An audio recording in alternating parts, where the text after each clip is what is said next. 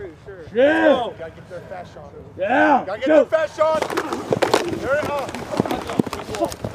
The field. Und damit herzlich willkommen. Ich sag's einfach kurz und knapp, was war das denn bitte für ein krasses Football-Wochenende? Ähm, an meiner Seite, herzlich willkommen, Coach Patrick, äh, heute mal zuerst genannt. Hallo, hallo, hallo. Hallo. Ähm, für die, die ihn noch nicht kennen, das ist der Patrick, der Ahnung von Football hat. ähm, und an der anderen Seite mein wertgeschätzter, äh, ebenfalls Freund und äh, Kollege und ähm, ja, der Florian. Hallo Florian.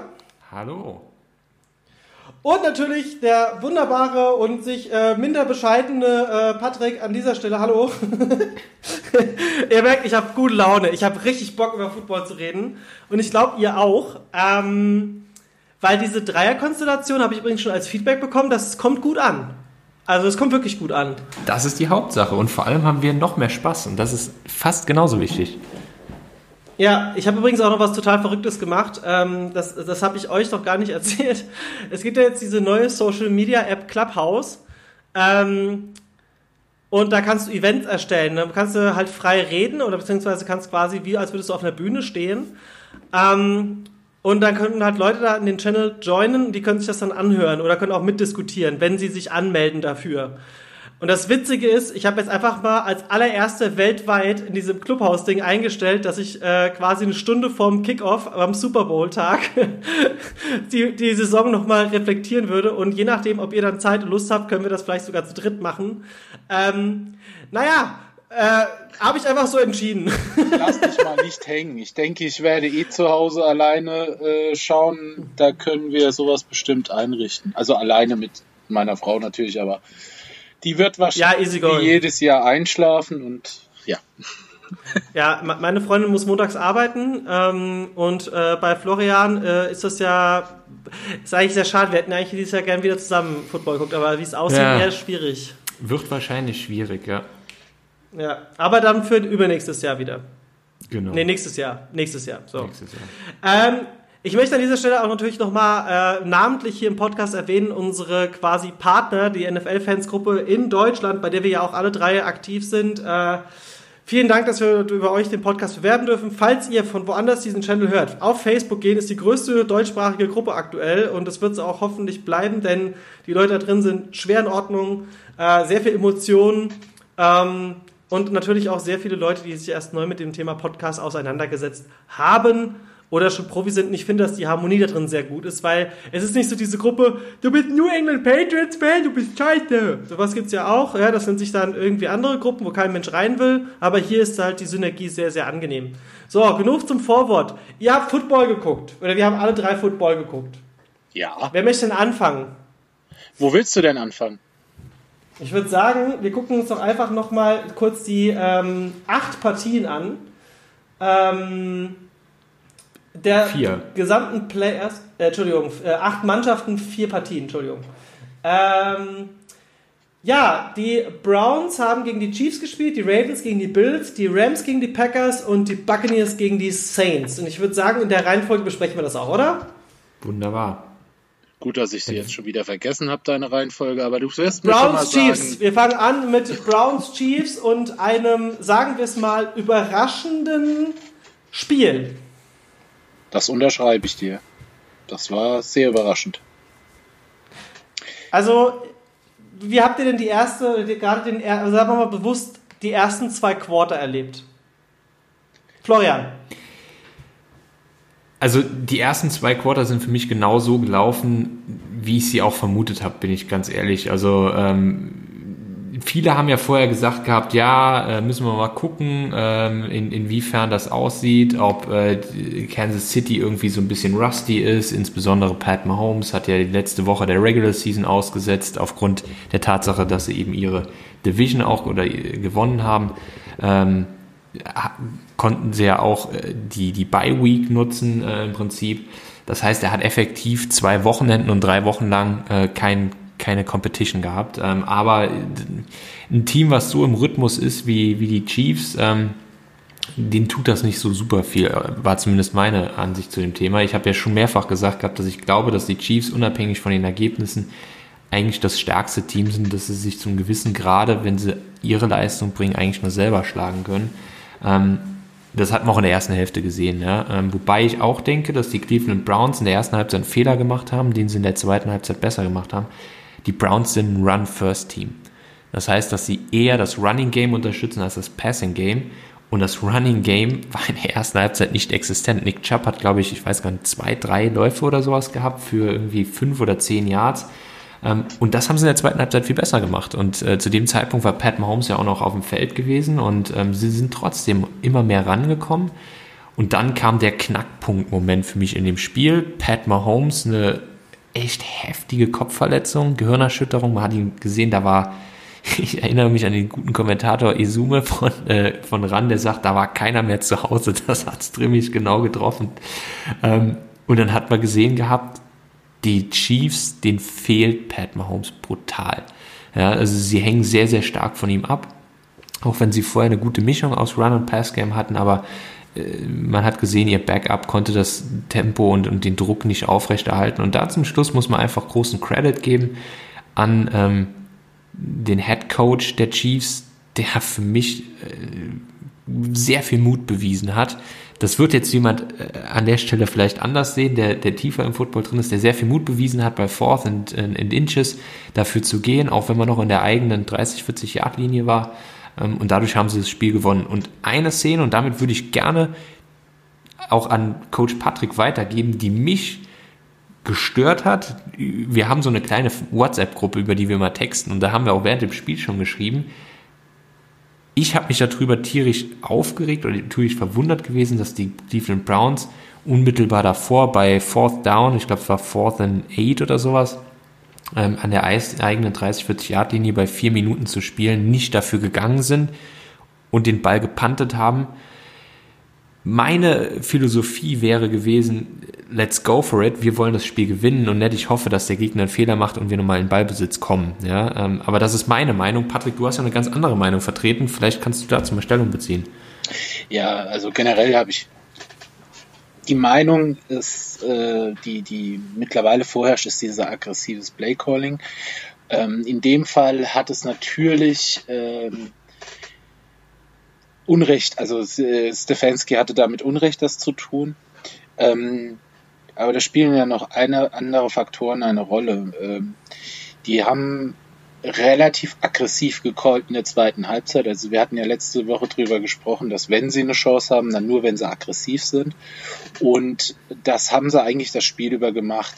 Ich denke, der Hauptpunkt, warum Stefanski das Punt-Team drauf geschickt hat, war Down and Distance, also äh, Down sowieso ja. bei Punt, äh, aber die Distanz, es waren acht Yards. Acht Yards, das ist, das ist extrem das ist schwer. Das ist extrem schwer.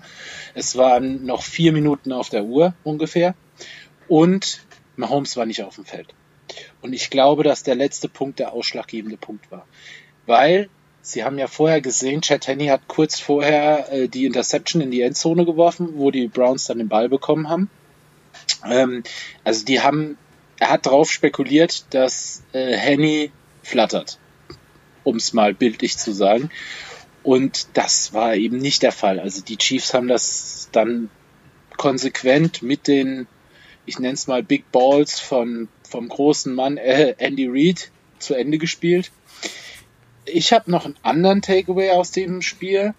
Ähm, für mich war, waren die 19 Punkte in der ersten Halbzeit. 19 waren es 19, hat es 19-3 gestanden oder so. Also ich glaube, die haben in der zweiten Halbzeit nur noch ein Field Goal geschossen. Das ist auch nicht ja. relevant. 19 hatten sie, 19-3 in der Halbzeit. Ähm, ich weiß nicht, wie viel euch das sagt, wenn ich sage Bend but don't break, äh, hat meines Erachtens funktioniert. Das einzige Problem war, dass sie die PS mit ihrer Offense nicht auf, auf die Straße bekommen haben. Und da gebe ich dir zu 100 Prozent recht. Sie haben das Laufspiel völlig vernachlässigt. Sie haben ihre Identität verraten.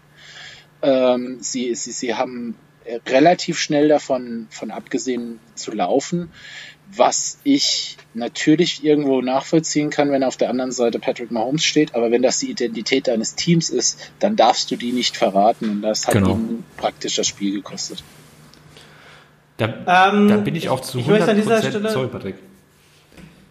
Mach du, mach du ruhig. Äh, ich, ich möchte gleich noch meinen Senf dazu beitragen. Ja, da bin ich, da bin ich 100, wirklich 100% bei dir. Ich finde, weißt du, gerade wenn du den Gegner hast, der so stark ist, dann äh, schaudern wirklich viele so ein bisschen vor dieser Angst, oh, wir müssen jetzt auf jeden Fall scoren, wir müssen jetzt auf jeden Fall High-Scoring-Games spielen und so weiter, was ja im, im ersten Moment nicht unbedingt äh, mit, mit, mit Run-Game äh, einhergeht. Ähm, klar auch, aber ich hätte, ich finde gerade Mahomes tut sich sehr, sehr schwer mit Teams, historisch gesehen, die ein gutes Laufgame haben. Ne? Wenn man sich jetzt mal zum Beispiel letztes Jahr den Super Bowl anguckt mit San Francisco. Jetzt nehmen wir mal das vierte Viertel raus. Es stand 2010, San Francisco ist mit Sicherheit äh, unter Kyle Shanahan ein Team, was sehr, sehr gut läuft. Und genauso, dass die die, Wunden nicht wieder auf.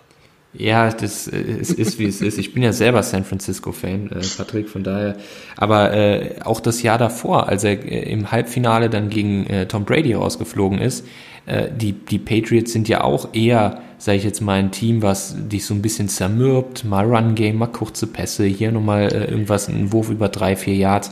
Das ist ja auch nicht unbedingt diese, diese, immer dieses High-Scoring. Und ich glaube, dass Pat Mahomes, und das hat man in der zweiten Halbzeit auch gesehen, als er noch drauf war, ich glaube, dass, dass Kansas City sich mit so einem Team echt schwer tut. Deswegen hat mich das echt sehr gewundert, dass die Browns das nicht getan haben von Anfang an.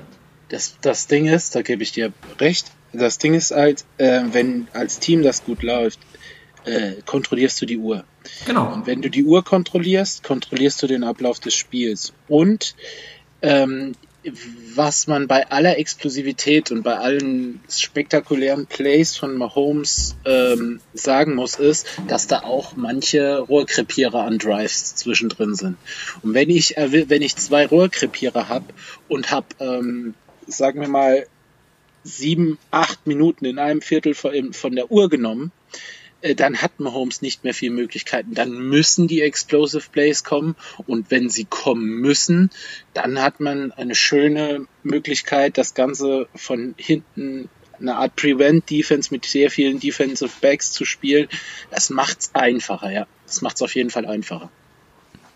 Ähm, glaubt ihr, dass die Browns aufgrund einer sehr dummen Regel auch verloren haben? Ich möchte mal ganz gerne auf die Helmet-to-Helmet-Situation eingehen, die uns ja Patrick in der WhatsApp-Gruppe schon kurz erklärt hat, äh, dass das im College nicht mehr so ist, aber äh, im, in der NFL noch so ist.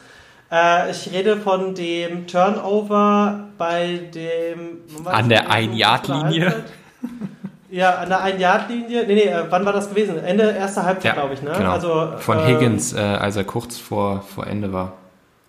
Genau, und zwar, um die Situation nochmal kurz zu erklären, ähm, Higgins ähm, fliegt quasi Richtung Endzone und, ist, und ganz ehrlich, wäre, ne, ich meine, hätte, hätte Fahrradkette, aber das wäre drin gewesen. Das wäre definitiv drin gewesen. Aber ähm, durch einen, sagen wir mal, in der NFL legalen Block, der im ersten Moment für mich so, Moment, stopp, das war doch jetzt, also Helmet to Helmet, äh, um das zu erklären, man darf im Football nicht mit seinem Helm in den anderen Spieler rein. Das ist so dieser Helmet-to-Helmet-Rule. Hier ist es aber ausgesetzt, beziehungsweise das heißt ausgesetzt, es ist ein komplett anderer Kontext. Ich glaube, das sollte jetzt am besten Coach Patrick mal erklären, der unser Fachmann auch was Reglement angeht, äh, ist und auch vielleicht nochmal kurz auf das Thema im College eingehen. Also, genau. Ja, ähm, die Regel ist, ähm, also das nennt man nicht Helmet to Helmet, sondern das ist Targeting. Also Helmet to Helmet ist sehr schwer äh, in, in den Kontext zu bringen in so einer Situation, weil du ja eigentlich springt ja der angreifende Spieler mit seinem Kopf voran auch in die Endzone rein. Also wenn man davon ausgeht, berührt er ja den Defense-Spieler auch. Wie viele Running Backs müssten eigentlich dann auch eine Flagge dafür kriegen? Ähm, was Sternson jetzt ähm, gemacht hat, war, das, das heißt in der Fachsprache, lowering the head to initiating contact. Also er hat den Helm runtergemacht, um damit den ersten Kontakt auszuüben. Das ist eine 15 Yards Personal Foul Strafe. Bei zwei von dieser Sorte muss man in der NFL gehen. Im College und sie ist nicht review reviewable. Also Strafen in der NFL sind seit diesem Jahr wieder nicht reviewable. Also es gibt keine Möglichkeit, dass die, die, die Refs das nochmal sich anschauen und sagen, oh, stopp, da habe ich ja was übersehen. Ähm, das geht nicht. Im College ist es Lustigerweise, ganz, ganz kurz, wenn ich ja. da unterbrechen darf, Patrick. Lustigerweise haben die Refs sich diese Szene ja aber trotzdem angeschaut, haben das auch gesehen, können es aber nicht callen, wie du sagst, weil die Aktion per se nicht reviewable ist. Sie haben sich genau. nur angeguckt, hat der eventuell der Receiver bevor er den Ball verloren hat, im Prinzip die Endzone überschritten oder der Ball, die Spitze des Balls die Endzone äh, äh, überquert. Und äh, das heißt, sie haben sich die Szene nochmal angeguckt, sie hätten es womöglich dann auch so entschieden, aber sie können es effektiv nicht, ne? Genau. Und im College, um das noch kurz zu beenden dann äh, an der Stelle, ist es so, dass ähm, ganz oft Refs ähm, Targeting-Flaggen werfen, also Targeting ähm, die Strafe geben und schauen sich's dann an, um festzustellen, ist, weil das ist reviewable, also äh, Targeting im College wird immer, also im höchsten Level wird immer nochmal nachgeschaut, ob es wirklich so war, weil, und das ist das große Problem im College oder die Höchststrafe, du wirst aus dem Spiel geworfen. Also jemand, der Targeting begeht, wird aus dem Spiel geworfen. Und das Interessante dabei ist, dass die Sperre, also du wirst aus dem Spiel geworfen, wenn es in der ersten Halbzeit passiert, hast du Glück. Passiert es in der zweiten Halbzeit, musst du noch die erste Halbzeit vom nächsten Spiel aussetzen. Und das ist ja auch zum Schutz der Spieler. Ich meine, wenn man sich so ein bisschen die Historie anschaut der NFL, es gab halt äh, unter anderem sogar in diesem Sport schon mal, es war natürlich sehr, sehr wenig passiert. Ein Jahr beim Fußball ist das auch schon passiert, in anderen Sportarten auch. Aber ähm, es gab auch Spieler, die theoretisch äh, durch gewisse Situationen sowohl Querschnittslähmung als auch, äh, ich glaube, es gab sogar ein oder zwei Tote, ne? In dem Sport, weil es ist halt ein ganz krasser Kontaktsport und deswegen tragen die die Helme. Und deswegen habe ich es ja auch im letzten Podcast schon erzählt, als Patrick damals quasi uns im Training gesagt hat, ähm, also quasi den kompletten äh, Platz zusammengebrüllt hat, wo er auch recht hatte, wo einer äh, von meinen Teamkollegen seinen Helm auf den Boden geschmissen hat, gefeuert hat vor Frust, wo er gesagt hat, das ist deine Lebensversicherung. Und da hat er halt auch vollkommen recht. Und deswegen wird das Komitee ja auch immer feinfühliger, was dieses Thema angeht. Und trotzdem verstehe ich nicht, warum seit diesem Jahr quasi das äh, nicht mehr ähm, quasi reviewed werden darf. Warum ist das denn eigentlich so?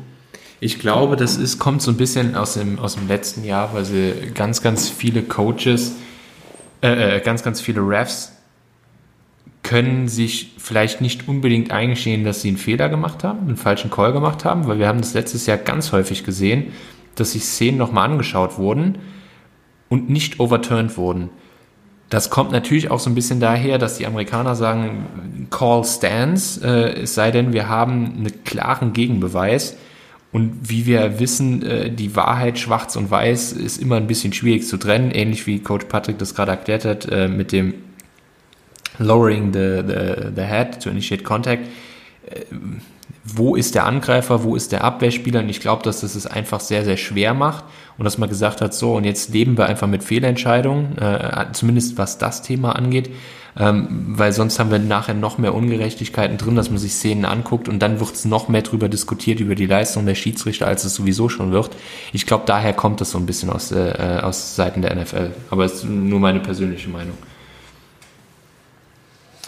Okay, ähm, würdet ihr sagen, dass die, äh, dass die Chiefs verdient im äh, Divisional Final stehen? Ja.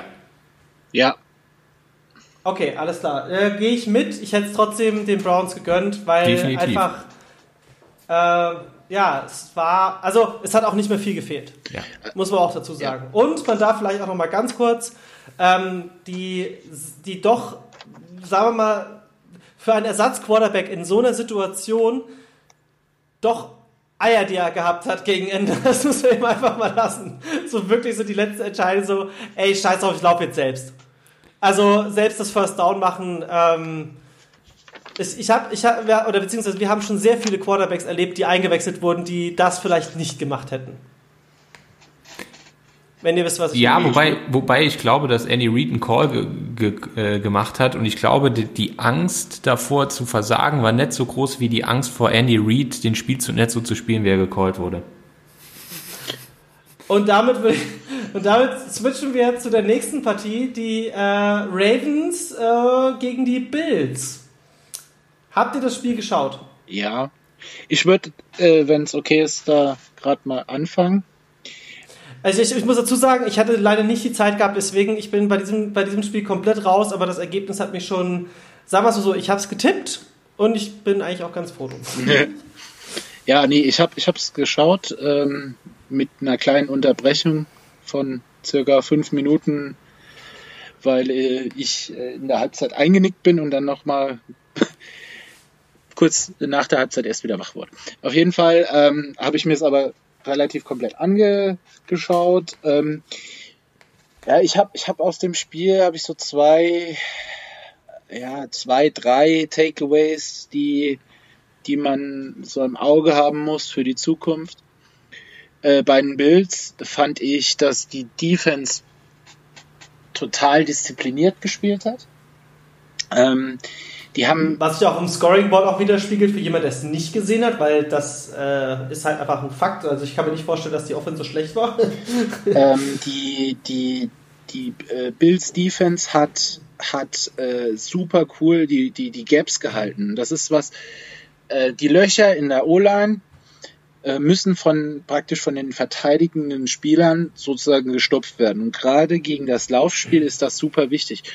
Und die haben es geschafft, mit mit äh, vier Leuten die Gaps zu spielen, mit einem Mittellinebacker, der auf dem Spy war, ähm, praktisch Spy bedeutet, er hat den, er hat Lamar Jackson gespiegelt und ha oder nennen wir es mal Mittellinebacker, teilweise war es auch der Safety und haben trotzdem genug Druck kreiert, um die um die äh, Quarterback Pocket kollabieren zu lassen und das hat dazu geführt.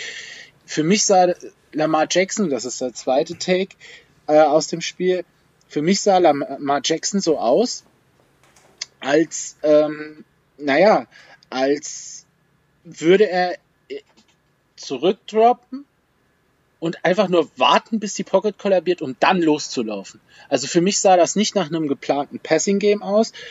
Und das Passing Game an für sich, und das ist für mich jetzt so der dritte Takeaway, ähm, Florian hat ja große Kritik an, an Lamar geäußert und die kann ich auch alles nachvollziehen.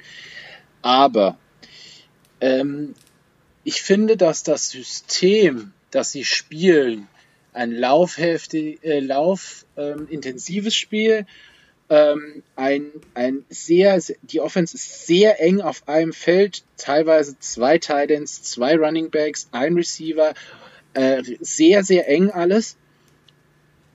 Ich könnte mir vorstellen, dass Lamar Jackson in einer Spread Offense, bei dem mehr Receiver außen stehen, die unter Umständen Spacing, ähm, das sind viele Fachwörter, ich weiß, also Routen, die, die gewisse Zonen attackieren, Timing-Pässe besser aussieht, weil die Box, die gegnerische Verteidigung, dann ebenfalls auseinandergezogen wird, die leichter wird und er dann auch größere Räume hat zum Laufen. Also ich würde da schon ein bisschen in Richtung Kritik am Offense Coordinator, am Coaching. Ich, John Harbour zu kritisieren ist äh, vermessen, aber zumindest mal Greg Roman, der Offense Coordinator, da ein bisschen Ansatz zu sehen und da vielleicht noch eine Schraube drehen, damit sich das ändert, weil das wäre die einzige Chance. Weil aus dieser Offense mit diesem Passing Game kommen die Ravens nicht weiter, wie sie jetzt sind. Ja, also ich bin hundertprozentig bei dir. Das, was du gesagt hast, ich hatte nämlich auch das Gefühl, dass Lamar Jackson ganz häufig das bewusst als Medium genutzt hat, die Pocket kollabieren zu lassen, um im Prinzip mit seinen sehr schnellen Beinen äh, im Prinzip die dadurch entstehende Lücken beziehungsweise die dadurch entstehende Unordnung kurzzeitig ausnutzen zu können. Ähm, das war in vergangenen Spielen auch schon der Fall. Ich habe ja, und du hast gerade das auch angesprochen, ich habe ja schon gesagt, dass ich Lamar Jackson für einen Playmaker halte, der aber eher die Plays mit den Beinen als mit den Armen macht. Und ich würde dir zu 100% recht geben, dass er in einer Offense mit mehr Receivern, mit mehr Platz auch besser werfen kann, weil das hat er auch schon unter Beweis gestellt. Also er kann werfen. Ähm, allerdings ist er für mich an der Stelle einfach nicht konsistent genug, also nicht, nicht, äh, ja, nicht dauerhaft genug in, in, in dem Leistung, die er da abruft. Ich finde zum Beispiel, dass wenn man so ein lauforientiertes Team ist wie die Ravens, dass es denen dann wirklich gut zu Gesicht stehen müsste eigentlich, wenn man einen Quarterback hat, der, ich sag jetzt mal, ähm, so wie Tom Brady, der eben auch kurze, sehr präzise Pässe anbringt, als jetzt den riesen Playmaker, der auch selber noch läuft. Ich glaube, das wäre in, in sich ein schlüssigeres Konzept. Ähm, oder eben, wenn man sagt, wie du, wir verändern so ein bisschen unsere Identität und wir gucken, dass wir eine bessere Mischung zwischen, wir haben mehr Receiver, die weiter oder die das Feld öffnen, was du ja auch mit Spreading gemeint hast, die das Feld und die Lücken einfach größer machen ähm, und im Prinzip mehr Kapital daraus schlägt, dass Lamar Jackson ja einen Wahnsinnsarm hat ne? und, und da im Prinzip so ein bisschen die Verbesserung für die, fürs nächste Jahr hat. Weil man sieht auch an dem Spiel, Ravens haben eine Bomben-Defense. Ja? Die, die Bills, die ja auch jetzt wirklich schon richtig Scoring-Punkte äh, aufs Brett gebracht haben über die gesamte Saison hin, haben nur 17 Punkte erzielt. Und, und das insbesondere, wenn die Ravens nur drei Punkte haben. Das heißt, Time of Possession war jetzt auch nicht riesengroß bei den Ravens. Das heißt, dass die Defense echt gut war. Ja? Das heißt, jetzt muss man einfach schauen, an welchen Schrauben muss man drehen für die kommende Saison, um einfach da ähm, noch mehr für die Offense rauszuholen. Ich glaube, dass man mit Lamar Jackson den Mann für die Zukunft hat. Ich glaube aber einfach, dass er von den Leistungen her nicht unbedingt der Pass-First Quarterback ist. Und da musst du halt deine Offense entsprechend drum, drum gestalten. Also eine Menge Hausaufgaben für die Coaches der, der Ravens und auch für den General Manager. Ich glaube, du hast ja so ein bisschen angesprochen, Greg Norman, Fragezeichen. Ähm, ich bin mal gespannt und ähm, ich fand das Spiel spannend für, für mich. Ähm, ich habe ja in, in einer der ersten Folgen vor den Playoffs habe ich ja getippt, dass die vier verbleibenden Teams eben die sind, die sie sind. Äh, und äh, ich habe die Bills ja ganz früh sehr, sehr hoch auf dem Radar gehabt, weil sie aus meiner Sicht fast das best gecoachte Team der Liga sind. Absoluter Chor. Der John McDermott mega Job, was der dort macht. Aber ich möchte das Ganze noch krasser zuspitzen, weil du hast gesagt, die Bills haben 17 Punkte gemacht, die Offense hat effektiv 10 gemacht. Das eine ja, war ein Pick, ja, Six von Lamar. Ja. ja. Also 10 Punkte über das ganze Spiel. Und was auch definitiv ein Faktor war, äh, was die Bills Offense natürlich auch ins Hintertreffen ist, war der Wind. Es war unfassbar windig in Buffalo. Ähm, tiefe Pässe, waren teilweise vom Winde verweht. Justin Tucker hat zweimal äh, an die Stange, nicht, ne? das an die Stange gekickt. Ne? Vor allem Tucker, vor allem Tucker, wenn ich das gerade höre, ich habe es ja nicht gesehen, aber der hat verschossen zweimal. zweimal. Was? Das gibt's gar nicht. Das ist, das ist, ein, also äh, korrigiert mich, aber Tucker gilt doch als, oder ist er nicht aktuell sogar immer, also jetzt nach dem Spiel natürlich nicht mehr, doch. aber er war doch der beste Kicker, nee, oder? Er ist der beste Kicker, er hat ja. äh, oh. über 90 Prozent, über 95 Prozent teilweise ja. Treffergenauigkeit gehabt. Also Justin Tucker hat zwei Field Goals an die Stangen gekickt. Und das also waren keine 60-Yard-Kicks oder so, nee. sondern das war irgendwo so 30, nee, und, und, man muss dazu sagen, das, das hat er ja auch schon geleistet. Ich meine, hat Tucker, hält, hat Tucker noch den Rekord oder hat er den Rekord gehalten für das längste Field Goal? Nein. Das liegt, glaube ich, in San Francisco bei Robbie Gold, ne? Äh, jetzt, jetzt bringt ihr mich. Ich wohl. Wir haben uns vorab gesprochen, der, der, der Flo und ich. Ah, jahrelang, jahrelang war es so, dass das in Denver geschossen wurde, wegen der. Ist es auch immer noch. Wegen der Ist Matt Prater gewesen. Ja? Matt Prater. Äh, Prater, Prater von den Lions. Oder Prater. Äh, damals bei den äh, Broncos. Ja, okay. Aber jetzt, jetzt kickt er für die Lions. Ja. Ja. Ja, okay. Prater. Ja, Denver. Wegen der Amplitude, weil er die Luftdichte äh, nicht so hoch ist. Ja, aber ich denke, ähm, Patrick, wie, was, was, hast du denn noch äh, aus dem Spiel äh, für dich rausgenommen? Ich meine, du hast jetzt, du hast es nicht geguckt, ähm, aber äh, ich glaube, die Bills hatten wir die ganze Saison so ein bisschen auf dem Radar gehabt, ne? Ich sag, ich reibe jetzt auch schon mal ein bisschen vor, weil wir haben ja quasi auch äh, uns heute leider ein Zeitfenster gesetzt, weil, äh, wie gesagt, ich habe danach noch Termine. Ähm, ich greife jetzt schon mal so ein bisschen vor. Ich glaube nicht, dass die Kansas City Chiefs das Spiel gewinnen werden. Oh, also ich glaube, dass die Bills in den Super Bowl einziehen dieses Jahr. Oh. da bin ich mal gespannt. Ich glaube, das ist ein Thema, was wir gleich definitiv nochmal kurz thematisieren Ja, müssen. aber das habe ich, das habe ich aber, wenn ihr euch erinnert, habe ich das am letzten Ja. Spieltag schon gesagt, dass die Packers gegen die äh, Bills im Super Bowl stehen Das werden. hast Ja. du ja. Ähm, ja, kommen wir doch zu meinem Highlight-Spiel des Wochenendes. Ähm, ich sage noch ganz kurz zu den Bills. Ich, äh, also das, was ich gerade gesagt habe, dazu stehe ich. Ich habe es, wie gesagt, leider nicht sehen können. Ähm, aber ich, ich habe mir gedacht, dass sie gegen die Ravens gewinnen, aber dass sie so eindeutig gewinnen, hätte ich nicht gedacht. Und ähm, ich sage immer, das interessante Spiel ist nie das High-Scoring-Game, sondern das Game, das die geringsten Gegenpunkte kassiert hat. Und das hätte ich nicht erwartet, dass kein Touchdown fällt. Das hätte ich wirklich das nicht ist schon erwartet. sehr dominant gewesen. Ja, ähm, ja, kommen wir zu dem vielleicht, äh, ja, also ich fand, ich habe zwischendrin Schiss gekriegt, gebe ich zu. Äh, Packers gegen die Rams. ähm, nicht, dass ich Schiss bekommen hätte, dass jetzt auf einmal alles kippt, sondern ich hätte eher Schiss bekommen, oh mein Stopp, die kommen wieder langsam ins Spiel zurück. Das wird gerade so, na, aber dann hat das Rogers sehr schnell wieder äh, mit seinem Team korrigiert. Und ich habe es euch schon in der WhatsApp-Gruppe gesagt, einer meiner Highlight-Spieler dieses Jahr, und ich finde die Entwicklung so krass, ist einfach Robert Tonyan. Das, also, ich weiß, er war jetzt nicht so primär das Ziel gewesen, aber der Catch von ihm fand ich phänomenal. Ich finde die Sicherheit von dem Spieler unheimlich gut. Ähm, Devontae Adams wieder krass performt. Aaron Rodgers as its best. Es war, also, es, es war einfach das perfekte Spiel für einen Packers-Fan. Kann man einfach sagen, was man will. Und die Rams haben trotzdem ganz schön gegengehalten. Also das war auf jeden Fall ein Spiel, das nicht nur spannend war, sondern auch ähm, strategisch auf einem sehr hohen Niveau war. Das hat mir unheimlich gut gefallen. Hättet ihr gedacht, dass die Packers gewinnen? Ich glaube, Patrick hat dagegen getippt, aber sonst waren alle auf meiner Seite. Richtig, Flo?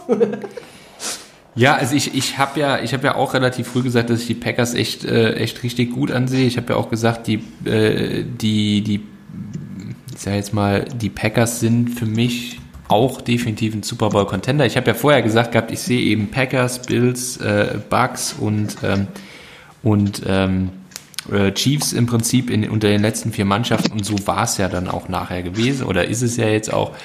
Ähm, die Packers haben eine wahnsinnig gute Mischung aus Offense und Defense. Und ähm, das zeigt sich auch, wenn man in dem Spiel, ist 32-18 dann ausgegangen, wenn man den Gegner unter 20 hält und über 30 scored, dann hat man auf beiden Seiten des Feldes nicht so ganz viel falsch gemacht. Insbesondere, wenn man gegen die beste Defense der Liga äh, von den Rams eben über 30 Punkte erzielt.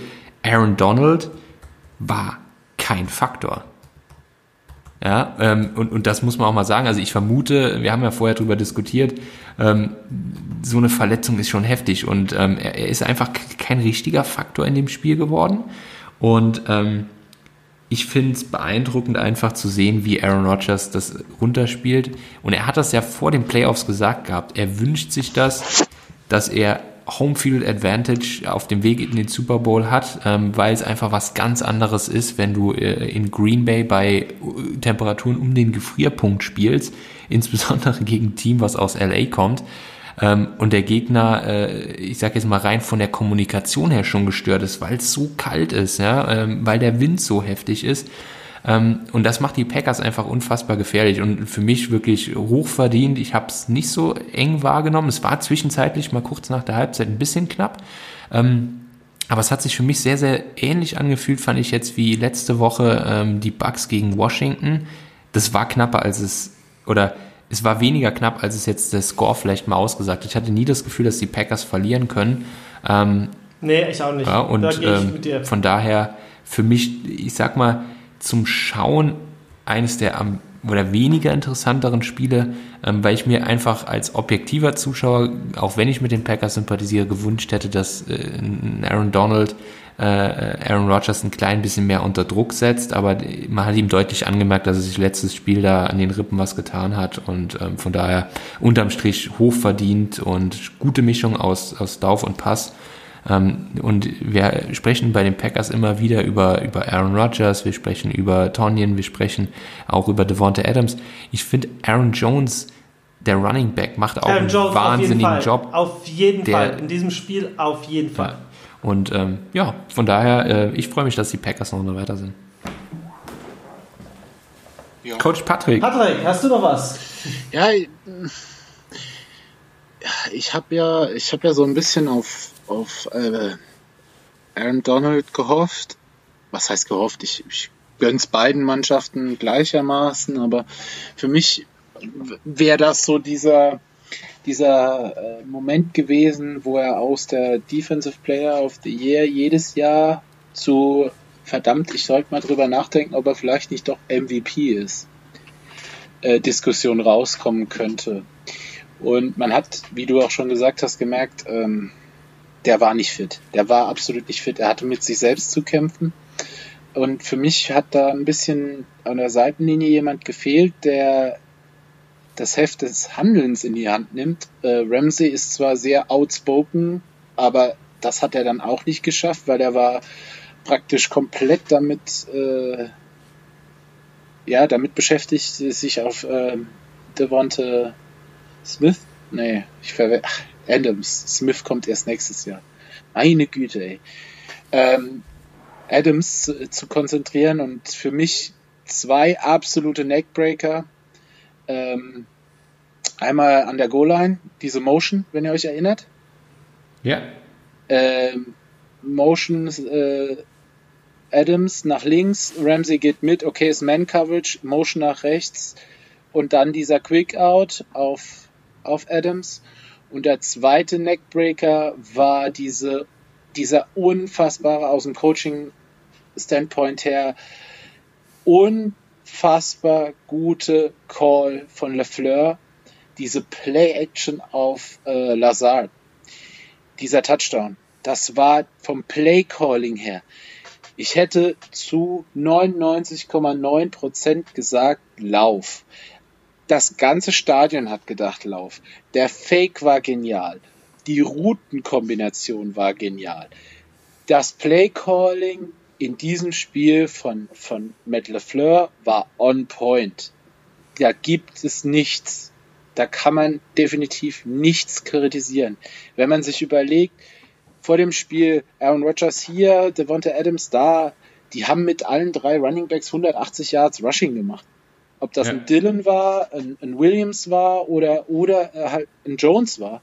Das Rushing Game, die O-Line hat das Spiel gewonnen und Rogers war dieser, diese berühmte Kirsche auf der Sahne, weil wenn es knapp geworden ist, habe ich ja da hinten noch Aaron Rodgers, der mal eine 40-Yard-Bombe schmeißen kann. Und ja. das ist einfach ein, ein System, das in, mit dieser angeknacksten Defense, weil ihr bester Spieler einfach nicht fit war und der andere Top-Spieler nicht auf dem Level gespielt hat, das man von ihm erwartet hatte, war einfach super. Aber ein Wort noch ganz kurz zu den Rams. Mich hat, für mich hat, haben die Rams gezeigt, beziehungsweise Jared Goff gezeigt, warum er der bevorzugte Quarterback von äh, McVay ist.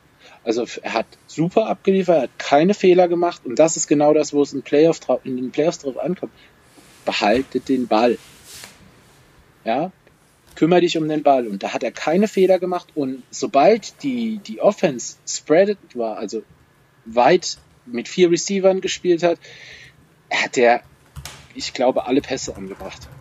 Und das war für mich wieder so, alle Goff-Kritiker, guckt euch bitte das Spiel an und dann wisst ihr, was McVay in ihm sieht. Bin ich hundertprozentig bei dir, Patrick. Aber ich möchte Kann jetzt ich mal heute mal eine Überleitung des Todes ansetzen. Protect the Ball leitet doch wunderbar zum letzten Spiel über.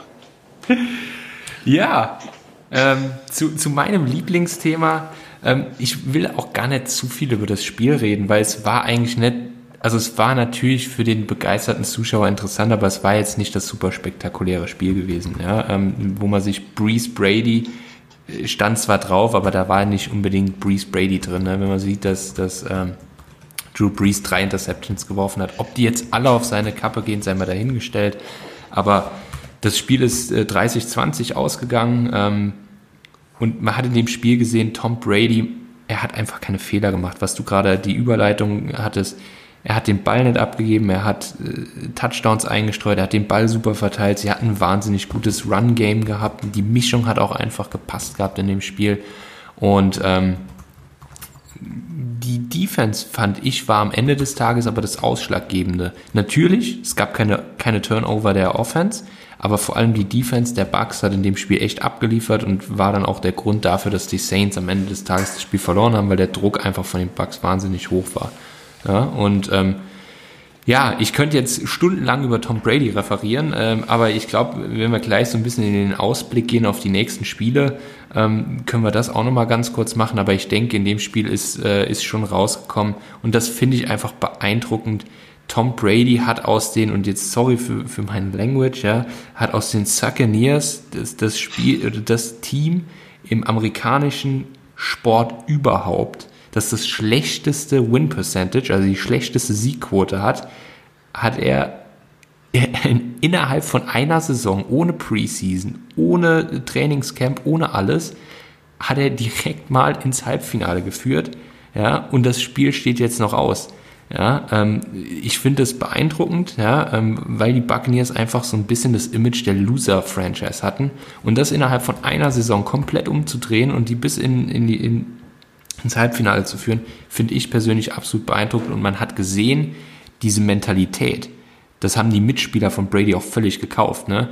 Ein Mike Evans, ein Chris Godwin, ein äh, Antonio Brown, von denen ist keiner im Pro Bowl gelandet, weil jeder für sich klar war, ich muss mich fürs Team opfern, dann haben wir die Chance, den besten Football zu spielen und dann können wir auch gewinnen. Und diese Mentalität, die hat man über die Saison hinweg jetzt gesehen, wie die sich entwickelt hat und das ist auch der Grund, warum so ein Team danach im Halbfinale steht. Ähm, ich möchte ganz gern da kurz einhaken, denn es gab die Tage auch eine krasse News, äh, beziehungsweise ein Interview von Bruce Arians, ähm, oder Arians, ähm, was ja der Head Coach der äh, Buccaneers ist. Und da fand ich, kam etwas sehr Interessantes raus, was jetzt nicht unbedingt auf die Buccaneers schließt, aber vielleicht nochmal auf die Zeiten von Tom Brady bei New England. Denn ähm, Bruce Arians hat gesagt, dass er die Coaching-Rolle teilweise äh, Tom Brady auch überlassen hat mit seiner Expertise und seiner Erfahrung. Und dass er das in New England, äh, New England halt überhaupt nicht durfte. Was sagt ihr denn dazu? Vielleicht an dieser Stelle mal Coach Patrick. Was meinst du? Ist das, äh, ist das eigentlich gang und gäbe der NFL, dass man quasi äh, sehr erfahrene Spieler mitcoachen lässt oder ist das eigentlich ein Unding? Ich war nie in der NFL. Ähm, in der GFL 2, ist das so oder nein? Ja, da ist es völlig normal. Äh, nee, aber ähm, ich sag mal so. Ähm, die New England Patriots stehen jetzt nicht dafür, ähm, nach außen viel positive Darstellung, nach außen Lockerheit, nach außen überhaupt irgendetwas zu tragen. Ähm, da ist alles ganz, ganz viel auf Kontrolle ausgelegt. Äh, Kontrolle seitens Bill Belichicks. Jetzt Gegenfrage. Wenn du jemanden so kennenlernst, wie wir oder wie du als, als Zuschauer, als Fan, vielleicht auch als Möchtegern-Experte, ähm, wie du die Patriots wahrnimmst, glaubst du, dass dieser Mensch Kontrolle abgibt? Glaube ich nicht. Genau das ist der ähm, Punkt. Aber das macht es das macht's aber auch so total interessant, ähm, weil dieses, also man sieht auf einmal die Patriots, also man hätte es ja schon eigentlich so ein bisschen auch erwartet, aber ähm, das heißt, man könnte schon fast sagen, und wenn man jetzt mit bösen Zungen das behaupten würde, aber ein Großteil der Schuld, in Anführungsstrichen, des Versagens, auch in Anführungsstrichen, der Patriots dieses Jahr waren dann ja auch Coachentscheidungen. Wie viele Super Bowls haben die Patriots in den letzten 20 Jahren gewonnen? Ja, natürlich, aber es geht ja darum, wie gehe ich mit einer neuen Situation um. Es war ja so, dass die Patriots sich auch etwas mit Tom Brady und dem Franchise drumherum aufgebaut haben. Super Bowl, 3, Super Bowl 3 wurde gewonnen von den New York Jets. Wie sind die seit Joe Namath äh, nicht mehr dort spielt, in, mit der Situation umgegangen? Patrick, das ist Nein, die, was, was ganz oft vergessen wird. Nimm mal den Kader, wie er eigentlich ist, und nimm den Kader, den sie jetzt in dieser Corona-Saison hatten. Wie viele Opt-outs die hatten. Die hatten 13 Starter, die nicht die ganze Saison nicht gespielt haben. Da kannst du da kannst du Joe Montana hinstellen und die werden vielleicht 8-8 gehen.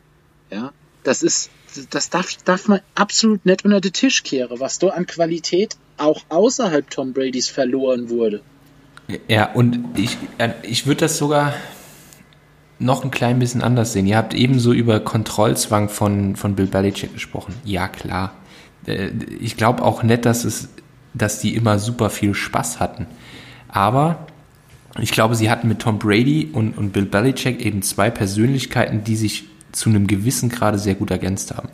Weil Tom Brady einfach der ultimative Gewinnertyp sein wollte, dem war es scheißegal, was am Ende des Tages oder wie es gelaufen ist. Der hat dann dem Team gesagt, Jungs, behaltet die Nerven, macht einfach, was er sagt, am Ende des Tages holen wir die, die Meisterschaft. Und das hat halt super häufig funktioniert. Jetzt zu der Frage, lässt er die mitcoachen? Ich glaube, dass Bill Belichick so ein Ego-Typ ist, der sagt, natürlich coachst du nicht auf dem Feld mit. Aber es gibt genug Videos auch, wo er zum Beispiel mit Brady zusammen im Videoraum sitzt, wo sie sich anschauen, äh, wie könnten wir das spielen, wie könnten wir, ich kann mich gerade an, an Spiele mit gegen Ray Lewis erinnern, wie können wir da agieren, ähm, wo die beiden sich auch wirklich auf Augenhöhe ausgetauscht haben, was man spielen kann.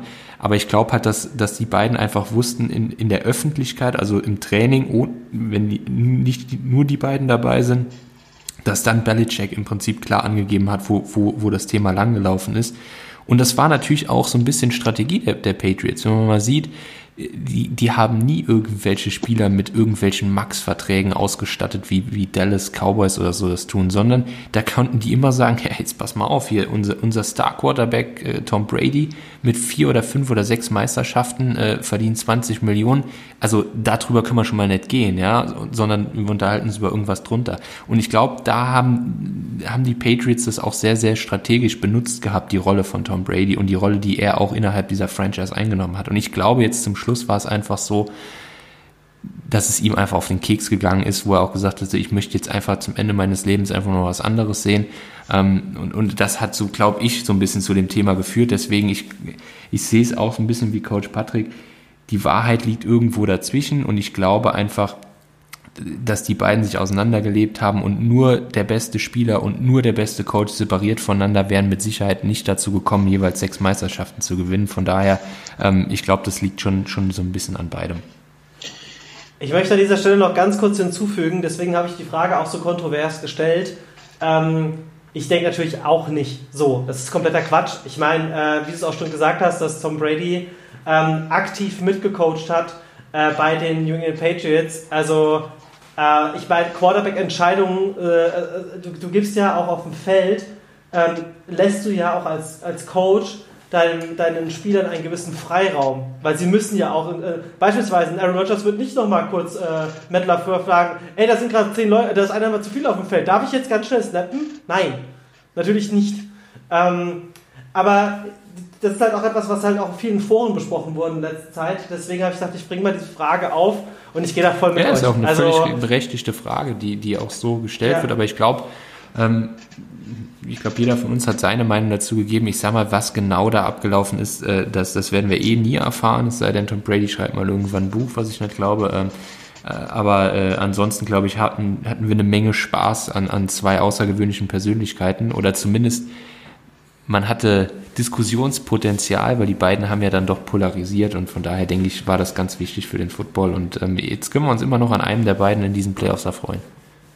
Ich würde auch sagen, um das Thema ganz kurz abzuschließen, ich glaube mir, dass wir mit dieser Saison 2020-21, die ja aufgrund der Pandemie drumherum ähm, komplett auch anders war in vielerlei Hinsicht, was jetzt äh, Fans angeht, was jetzt auch ähm, teilweise Ausfälle angeht, weil wenn jemand positiv getestet wurde, dann, dann fallen nicht nur eine Person aus, sondern ein paar. Und ähm, zudem haben wir, haben wir äh, ein Playoff-Picture, in dem fast die Browns äh, gegen die Bills gespielt hätten. Und ähm, also es hat sich dieses Jahr, ist vielleicht eine neue Ära angeschlagen, kann man schon fast sagen. Weil, also so würde ich es zumindest interpretieren, weil diese, diese Ära New England Patriots äh, ist jetzt halt äh, erstmal in Anführungsstrichen, also dieses, dieses solide und durchgehende und immer der Top-Favorit zu sein, ist es halt erstmal vorbei. Und diesen Top-Favorit gibt es meiner Meinung nach in der Form diese Saison nicht mehr. Ja. Es gibt natürlich immer noch High Ranker, aber es gibt nicht mehr diese eine Mannschaft, wo du sagst, oh mein Gott, die werden es definitiv machen, da muss schon ein Wunder passieren. Und es ist vor allem auch eine, was du sagst, schon ein Ende von der Ära. Ganz viele der, der alten Veteranen-Quarterbacks äh, haben schon aufgehört oder werden aufhören. Ich habe heute gelesen, Philip Rivers, äh, jahrelang ja, Quarterback der Chargers, dieses Jahr bei den Colts äh, hat sein Karriereende bekannt gegeben. Äh, gefühlt glaube ich, dass Drew Brees äh, sein, seine Karriere beenden wird. Äh, ben, ben Rufflesberger hat ja. gefühlt äh, nach der ersten Halbzeit im letzten Playoff-Spiel seine Karriere beendet schon. ähm, und, und so sieht man einfach ganz, ganz viele von diesen alten, erfahrenen Quarterbacks, die die Liga verlassen und gleichzeitig kriegen wir ganz, ganz viele junge, aufregende Quarterbacks in die Liga. Also ich glaube schon, dass wir da in den nächsten Jahren eine Menge Spaß dran haben werden. Ich würde noch gerne loswerden, ähm, bevor ich mich noch mal an einer Überleitung versuche.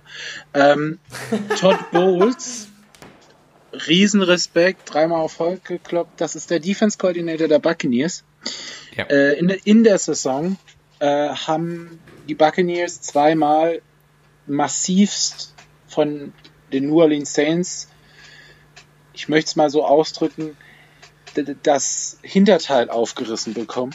Ähm, und Todd Bowles hat seine Defense von einer Soft Zone Coverage umgestellt zu dieser Press Man.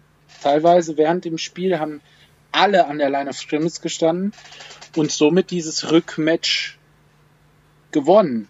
Also dieses dritte Spiel mitgewonnen, weil Florian hat ja auch gesagt, ähm, die Defense hat da großen Anteil. So, und jetzt kommen wir zur Überleitung beide Finals, sowohl in der NFC als auch in der AFC, sind Rückmatches. Gab es in der Regular Season auch mal. Und zwar beide in der Woche 6. Packers gegen Buccaneers und Chiefs gegen Bills. Wo fangen wir an? Ähm, ich glaube, wir waren jetzt gerade bei den Bucks und den Packers zum Schluss gewesen. Ich glaube, dass Patrick auf die Packers gehen wird. Ähm, deswegen würde ich eigentlich ganz gerne dagegen halten. Ähm, und ich habe eine Regel für mich, ist ein einziger Sportler äh, außerhalb von Michael Jordan, gegen den ich nie wetten würde, und das ist Tom Brady, und deswegen glaube ich, dass die Bucks das Spiel gewinnen werden. Ich sage, dass die Packers gewinnen werden, weil äh, du, hast, ähm, du hast halt bei dem Spiel Buccaneers Packers in Woche 6 auf 1 gesehen. Ähm, das war ab einem gewissen Zeitpunkt einfach schon entschieden. Und äh, ich glaube, dass Matt LaFleur so smart war, ähm, ich meine, ich glaube, Rogers wurde auch rausgeholt für das letzte Quarter, wenn ich mich richtig erinnere. Ähm, ich glaube, dass da ein großes Learning hinten dran war, hinter dem Spiel. Und ich glaube auch nicht, dass die Packers, äh, also erstens mal glaube ich nicht, dass das Spiel eindeutig wird. Das wird sehr knapp werden. Es wird auch kein High-Scoring-Game werden. Ich glaube, dass das äh, dann aber natürlich aus Fernherz und natürlich auch auf Leistungen ähm, gegen die Rams was meiner Meinung nach so mit der größte Angstgegner für mich war, wie es ja auch Patrick schon gesagt hat, äh, war das für mich, das war so das, das perfekte Vorspiel gegen die Buccaneers. Und ich glaube, deswegen wird Aaron Rodgers das Duell in Anführungsstrichen mit seinen Packers gegen Tom Brady und seine, sagen wir mal, wirklich krass performende Buccaneers äh, ja, gewinnen. Und so aus einem ganz einfachen Grund. Und das ist auch das, warum letztes Jahr die Titans am Ende dann auch versagt haben oder warum auch in den Jahren zuvor ähm, gewisse Super Bowl-Anwärter äh, ähm, verlieren, denn man darf eins nicht vergessen, die Bucks sind eine Mannschaft, die seit Jahren nicht in den Playoffs gestanden hat und auch unter einem gewissen Druck. Wenn du in der Regular Season gegen ein Team sehr hoch gewinnst, ist das eine Sache. Wenn du aber als, sagen wir mal, in den letzten Jahren noch wirklich sehr schlechte Mannschaft auf einmal die Chance hast, in das Super Bowl-Finale einzuziehen, dann ist da ein enormer Druck hinten dran. Und das hat schon das eine oder andere Team den Nacken gekostet. Und lass mich noch einen Punkt ergänzen, bevor ich an Coach Patrick rübergebe. Und wenn du jetzt noch die Frozen Tundra dazu nimmst, äh, so wie man Lambeau Field im Winter bezeichnet, ähm, dann ist im Prinzip alles das, spricht für die Packers. Und ich glaube auch, dass die Packers das bessere Team sind, dass die Packers aus der Gesamtsituation das Spiel gewinnen sollten. Aber ich ne, das einfach nur nochmal so ergänzend dazu. Also meine, mein, der, der reine Sachverstand sagt mir das auch, ja. Ähm, aber trotzdem glaube ich, dass, dass Tom Brady und, und Bruce Arians das über die Woche irgendwie hinkriegen werden. Und damit an, an Coach Patrick weiter. Also für mich äh, gibt es in dem, in dem Spiel zwei riesengroße Schlüsselfaktoren. Ähm, der eine Faktor ist, äh, dass bei den Buccaneers äh, Vita Vea zurückkommt. Das ist ein First Round Defensive Tackle, ein Run-Stuffer vor dem Herrn. Ähm, der kommt zurück. Und was ich damit verbinde, ist, können die Buccaneers den Lauf stoppen? Können die die drei Running Backs stoppen, die jetzt so unfassbar gut performt haben? Weil ich glaube, dass im Kollektiv die Buccaneers in der Defense, also nicht einer alleine, aber im Kollektiv ähm, können die die Waffen von Aaron Rodgers verteidigen im Passspiel. Da bin ich mir ziemlich sicher. Aber das Laufspiel muss, sollte für, wenn die Buccaneers gewinnen wollen, ein Non-Factor werden. Und der zweite äh, Punkt ist, ähm, wird Antonio Brown fit sein? Weil ich glaube, dass das ein Spiel wird, wo Tom Brady alle drei Top Wideouts in Bestform braucht, weil auf der anderen Seite steht zumindest mal ein ein der Shutdown-Corner dieser Liga, der einzige Cornerback, der seit 14 Jahren negative Yards zugelassen hat in über eine ganze Saison, Jair Alexander. Ähm, ich glaube, dass das die zwei Key-Faktoren sind, die da eine Rolle spielen. Ich persönlich ähm, muss meiner Linie treu bleiben und gegen die Buccaneers tippen. Ich gehe mit den Packers. Ähm, ich habe auch gerade noch ein aktuelles Update, das vor 40 Minuten gepostet wurde. Ähm, Brown wurde diese Woche nicht beim Practice gesehen, äh, wegen seiner Knieverletzung. Verletzt, ja. Und äh, da ist halt so der Punkt. Also, das ist eigentlich kein gutes Zeichen. Und man darf eins nicht vergessen: Football ist trotzdem auch noch eine Long-Term-Sache. Also, ähm, ich weiß, also ich bin übrigens auch, wir kommen ja gleich noch zu Chiefs gegen Bills, wir müssen auch ein bisschen raufhalten. Ich habe schon mein anderes Meeting ein, ein wenig verschoben. ähm, aber du willst halt nicht, dass dir ein so teurer Spieler auch im Endeffekt kaputt geht. Äh, deswegen wird ja auch Bakhtiari auch nicht mehr auflaufen diese Saison, weil bei dem ist ja auch vorbei. Ganz kurz zwei Sachen, Patrick. Ja. Ähm, der kostet 750.000 Dollar. So teuer ist er nicht. Punkt, es geht um den Player Value. Punkt 2. Es geht mir nicht Punkt, um das Geld. Punkt 2 ist, äh, es ist Mittwoch. Ähm, wenn wir das hier aufnehmen, ähm, im Mittwochstraining, guck mal bitte, wer da alles nicht auftaucht. Also Mittwochstrainings auch in Playoff-Phase sind äh, in der NFL gerade von Veteran-Spielern sehr, sehr schlecht besucht. Also das ist nichts Besonderes, dass der nicht trainiert. Dass er verletzt ist, wissen wir. Äh, das hat man gesehen, das hat, ist auch bekannt. Aber ähm, ich würde da jetzt aus diesem Nicht-Auftauchen im Training noch nicht eine große Nummer machen. Ja, also. Wobei, wobei, jetzt äh, korrigiere mich bitte, wenn ich falsch liege, aber ist es nicht normalerweise so, gerade wenn du fraglich bist, ähm, dass du dann ins Training kommst, um, also jetzt nicht um hart zu trainieren, aber um quasi auszutesten, wo sind Schmerzen, wo sind also, du verstehst, was ich meine, so dieses, dieses äh, also ich, Berührungspunkte setzen. Also ich glaube, wenn er ich glaube, es wird eine Game-Time-Decision. Ich glaube, sie werden ja. sich am Spieltag anschauen. Aber ich sag mal so, wenn, wenn wirklich klar wäre, dass er heftig verletzt ist oder schwerer verletzt ist, dann wäre, würden sie ihn auf die Injury Reserve Liste setzen. Ähm, das heißt, wir können eine schwere Verletzung auf jeden Fall schon mal ausschließen. Das heißt, es handelt sich wirklich effektiv aus meiner Sicht um eine Game-Time-Decision. Das heißt, sie werden beim Warmmachen entscheiden. Ähm, und von daher, ähm, ja, ich glaube auch, dass in dem, in dem Thema viel Taktiererei mit dabei ist. Wer spielt, wer spielt nicht. Ähm, und und äh, Patrick, Coach Patrick hatte das mal gesagt gehabt, man hat den Bugs angemerkt gehabt, dass sie sich anders vorbereitet hatten und dann überrascht waren, dass Alex Smith gegen, bei Washington nicht gespielt hat. Ich glaube, dass die Bugs das durchaus dann auch als Mittel jetzt nutzen. Ich glaube definitiv, dass er verletzt ist, hat man gesehen, aber ich glaube, dass es jetzt auch so ein bisschen diese Unsicherheit äh, da bewusst im Raum stehen lassen, dass die, Bug, äh, die Packers nicht genau wissen, auf was kann ich mich vorbereiten. Genau. Okay, dann switchen wir zu unserer finalen ähm, ja, Partie, die ich ja schon vorweggegriffen habe, dass ich glaube, dass die Bills gegen die äh, Kansas City Chiefs gewinnen werden. Äh, daher meine Meinung jetzt mal außen vor, äh, beziehungsweise das heißt außen vor, meine Meinung jetzt schon mal quasi äh, preisgegeben, weil ich gehe da einfach voll und ganz mit. Denn ich habe das Gefühl, dass Mahomes nicht das komplette Spiel spielen wird. Also aus meiner Sicht ist eine Frage ganz entscheidend, die müsste beantwortet werden, spielt Mahomes oder spielt Mahomes nicht? Ähm, weil ich bin ganz ehrlich, jetzt, äh, ich wäre selber, wenn ich in seiner Situation wäre, würde ich mit, weiß ich nicht, mit einem halb abgeschnittenen Kopf spielen wollen, um in den Super Bowl zu kommen.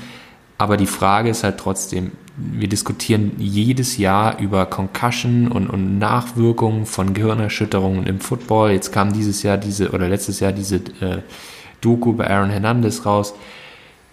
Wir wissen, wie gefährlich das Thema ist. Jetzt den Star der Liga nach so einem heftigen Kopfverletzung eine Woche später wieder reinzuwerfen, A, bin ich mir nicht sicher, ob das das richtige Zeichen der NFL und der Kansas City Chiefs ist und B, bin ich mir nicht sicher, ob es die richtige Entscheidung der Kansas City Chiefs wäre, weil da sind wir jetzt bei einem anderen Punkt, wie das, was ihr eben diskutiert habt mit Antonio Brown und Wert des Spielers für die Zukunft. Ähm, du hast noch einige richtig gute Jahre aus, aus Pat Mahomes rauszukriegen und ich, ja, also das ist für mich schon, schon so eine Fragestellung. Wird er spielen, werden die Chiefs gewinnen. Wird er nicht spielen, werden die Bills gewinnen. Das ist mein Standpunkt. Und wie gesagt, ich, vielleicht könnt ihr mal kurz noch Standpunkt beziehen zu dem Thema Gehirnerschütterung, ähm, weil das ist für mich echt so ein, so ein Fragezeichen. Muss es die Liga so weit kommen lassen, an so einem Spieler dann nachher wieder beweisen zu müssen, es war doch wieder zu früh? Das wird sich in, in naher Zukunft nicht rausstellen. Das sind alles Langzeitschäden, die dann auftreten werden, wenn überhaupt. Ähm, nee, ich meine jetzt, wenn, wenn, wenn sie ihn nach einem Viertel oder sowas runterholen die müssen. Holen weil ihn nicht mehr runter. Nee, das ist, das ist, das wird nicht passieren. Wenn Mahomes aufs Feld geht, wird er das ganze Spiel spielen, sei denn es passiert natürlich eine andere Verletzung. Das, das Problem ist, wir reden hier von der dümmsten Verletzung, die du haben kannst genau. als Franchise. Weil das die einzige Verletzung ist, bei denen teamexterne Ärzte das Ganze beurteilen, einschätzen und freigeben müssen. Bei allen anderen Verletzungen sind die Teamärzte sozusagen diejenigen, die sagen, so und so läuft die Geschichte. Bei einer Concussion sind es unabhängige Ärzte, die noch nicht mal mit der NFL irgendwas zu tun haben. Und genau das ist das Problem. Die NFL selbst ich glaube, die NFL selbst würde alles dafür geben, dass Mahomes spielt. Mahomes ist ähm, das ist das Aushängeschild, das haben wir das letzte Mal schon gesagt. Ja, das haben wir gesagt, das ist ich, jetzt übertrieben gesagt, das ist so dieses, dieses Vorführobjekt, genau das kann Football sein, das ist Patrick Mahomes. Und er ist durch seine Lockerheit, durch sein Auftreten definitiv wirkt er nicht sympathisch, sondern überheblich. Aber genau dieser Fun-Faktor äh, an der ganzen Geschichte, das ist Mahomes. Die NFL, die, die Kansas City Chiefs, denen ist auch furzpiep egal, wie viel Millionen der in Zukunft kosten wird. Auch den Chiefs wird das egal sein. Die Chiefs wollen den auf dem Feld haben. Wenn eine kleine Chance besteht, stellen die den aufs Feld, weil die, die Taube, nee, die, der Spatz in der Hand ist immer besser als die Taube auf dem Dach. Ich bin jetzt im AFC Championship Game. Ich habe nur noch ein Spiel bis zum Super Bowl. Und was ist das Schöne an Draft Season und Free Agency? Das ist der Moment, wo wieder 32 Teams ins Playoff-Rennen einsteigen. Und genau das ist es. Sie sind jetzt unter den letzten vier. Sie haben nur noch zwei Spiele. Wir kommen mal erst dahin. Die Detroit Lions wären froh, sie wären mal dort gewesen. Absolut, absolut. Deswegen ist für mich nicht die Frage, spielt Mahomes oder spielt er nicht. Ich sage, Mahomes wird spielen. Die, er wird durch das Concussion-Protokoll kommen. Sollte er nicht kommen, stellt sich die Frage für mich gar nicht, wer gewinnt. Stellt sich nicht. Ja, das ist logisch. Chad Henney äh, kann ein guter Kerl sein und hat jetzt einen Scramble für 10 Yards gemacht und einen Pass über ein Jahr, hat aber auch eine Interception in die Endzone geworfen, wo kein Mensch wusste, wo er hinwirft. Äh, wo er glaube ich selber das war, das war auch krass wo er selber nicht mehr wo er selber glaube ich nicht wusste wo er hingeworfen hat äh, das die Chiefs haben keine Chance ohne Mahomes Fakt bin ich hundertprozentig dabei gut. aber aber ähm, ganz kurz wenn ja? äh, ich sehe auch die Bills nicht wenn äh, Mahomes sp spielen sollte, nicht äh, chancenlos. Ja, die Bills hatten im ersten Spiel den Ansatz überhaupt. Die haben zwar Kansas City für 245 Yards Rushen gelassen, äh, gelassen, aber sie haben das Spiel eng gehalten. Und ich glaube, dass das wieder der Ansatz sein wird. So, Patrick. Alles in allem müssen wir leider zum Ende Ja. kommen. Äh, also, ja, wir sind uns einig, wenn Mahomes nicht spielt, dann äh, werden die Bills äh, von uns dreien äh, als wahrscheinlich Super Bowl Contender auftreten. Sollten die, äh, sollte Mahomes spielen, geht Coach Patrick mit Kansas City und ähm, Florian auch. Ich gehe trotzdem weiterhin mit den Bills. Habe ich das richtig ausgedrückt? Absolut. Ja, Gut. Ähm, ich möchte ganz, äh, mich noch mal ganz kurz selbst loben äh, über meinen fast korrekten Tipp bei dem Packers-Spiel. Das habe ich vorhin vergessen. Falls ihr euch noch Ein Punkt, unser, ja. Wir haben unser Tippspiel in unserer Gruppe und ich habe wirklich, äh, ich habe 31-17 getippt. Äh, ich, war, ich war selbst überrascht. Naja, ähm, da gucken wir mal, wo nächstes Jahr die Raiders stehen. In diesem Sinne, ich bedanke mich vielmals bei euch ähm, und äh, freue mich auf vielleicht den spannendsten Spieltag seit Jahren, weil es ist so verrückt, wenn man sich überlegt, wer, welche Teams hier jetzt gerade spielen und das ist überhaupt gar keine Art, also ganz objektiv gesehen, es gibt keins dieser vier Teams, wo du jetzt sicher sagen kannst, das ist der höchst prozentuale Anteil, äh, der den Super Bowl gewinnen wird. Das kannst, kannst du das, ich glaube, es ist das erste Mal seit Jahren, dass man das nicht klar äh, vordefinieren kann oder dass man war so ein Favorit. Nein, dieses, dieses Mal sind alle vier Top-Favoriten und das finde ich so spannend und deswegen wird das ein sehr, sehr geiler Sonntag. Ähm, ja, ich würde sagen, äh, ich muss wirklich los. Ich sage vielen lieben Dank an unsere Hörer, äh, an unsere Abonnenten, die immer mehr werden. Äh, ich werde nochmal ähm, das Ganze zum Thema Clubhouse nochmal kurz eine Info geben, weil wir wirklich einen Live-Podcast quasi machen, der nicht aufgezeichnet wird, wo ihr auch mitdiskutieren könnt, falls ihr dann schon bei Clubhouse mit dabei seid. Alle Infos dazu wahrscheinlich nochmal nächste Woche, da mache ich eine Einzelfolge alleine, weil nächste Woche ist ja nach dem Spiel äh, das, was kein Mensch guckt. Ähm In diesem Sinne, Patrick, äh, Florian, vielen lieben Dank und ich Danke sage an dieser. Stelle schon mal Tschüss. tschüss. Tschö. I'm pretty sure. Yeah. Oh, gotta get their fast shot. Yeah. Gotta get their fast shot. There it up. The field. Don't cross the hash. Yeah. Yeah. To go. Run him, run him. Stay on, him, stay on. That him, boy. That's a sack on the ball. Good job. That's a sack. Rick, you didn't know what you were doing. Remember, if he goes out, Let's go on the ball.